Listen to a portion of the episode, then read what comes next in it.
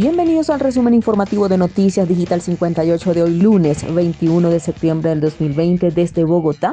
Les saluda Carolina Morales. Iniciamos.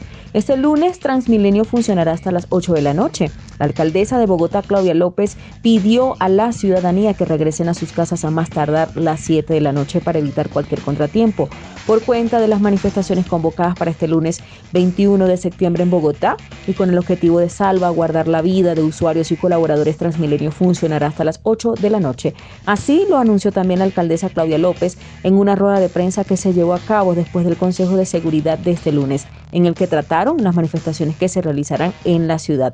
Le pedí a todos que regresen a su casa a más tardar las 7 de la noche para evitar cualquier contratiempo, así lo afirmó la mandataria local. Adicionalmente, Claudia López insistió a la ciudadanía que se manifieste de manera pacífica y señaló que las autoridades intervendrán ante cualquier acto vandálico que se pueda presentar. Mientras haya protesta pacífica, la fuerza disponible estará a un lado y el SMAP no estará presente. Al menor acto de vandalismo tiene autorización de intervención sin armas letales, así lo enfatizó la mandataria de la ciudad. ciudad.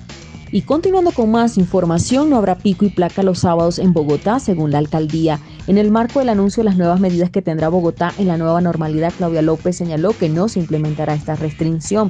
En el marco del anuncio de las nuevas medidas que tendrá Bogotá por parte de la alcaldía, Claudia López señaló que no habrá pico y placa los sábados. Nosotros habíamos considerado hacer un pico y placa un poco más amplio el sábado por razones ambientales. Sin embargo, la mayoría de ciudadanos y los sectores económicos nos piden que en etapa de reactivación económica no se ponga. Así funcionará la medida. Las placas terminadas en número par no pueden movilizarse en las fechas pares y las placas que finalicen con dígito impar tendrán restricciones los días impares. La restricción será de lunes a viernes de 6 de la mañana a 8 y 30 de la mañana y de 3 de la tarde a 7 y 30 de la noche. Las excepciones, mucho cuidado, el personal de salud estará exento a la medida. Los vehículos híbridos y dedicados estarán exentos de la medida. Los vehículos con tres o más ocupantes durante todo el trayecto, esto también comprende origen y destino, estarán exentos. Las excepciones para los vehículos adscritos a la Unidad Nacional de Protección, así como personas en condición de discapacidad, se mantendrán. Los propietarios que accedan de manera voluntaria al pico y placa solidario también estarán exentos debido a la contribución social que deben pagar.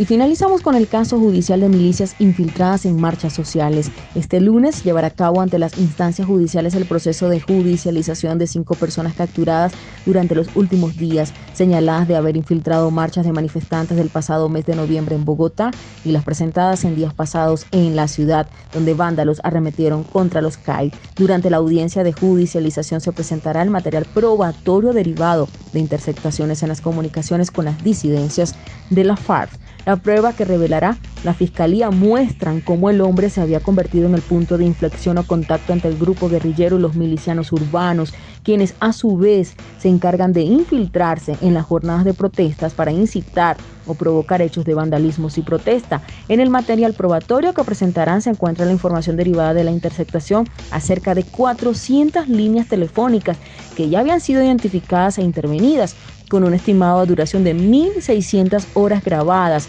durante los últimos nueve meses. La Fiscalía pretende demostrar que los cinco capturados a finales de esta semana no hacían parte del grupo de manifestantes, sino que tanto en noviembre del año 2019 como en septiembre del 2020 se infiltraron en las marchas para adelantar actividades perturbadoras que son consideradas delito. En el material probatorio también se encontraría llamadas de alias Martín con miembros de la nueva Marquetalia o Frente Segundo Manuela Marulanda Vélez, en el que se habían dado las reuniones coordinadas de trabajo de actividades en Bogotá y Soacha. De esta manera finalizamos con las informaciones. Recuerda evitar el COVID-19, está en tus manos. Te recomendamos el lavado de manos de manera frecuente y el uso obligatorio del tapabocas. Reportó Carolina Morales con el CNP 16000 para Noticias Digital 58, periodismo web de verdad. Que tengan todos una excelente noche.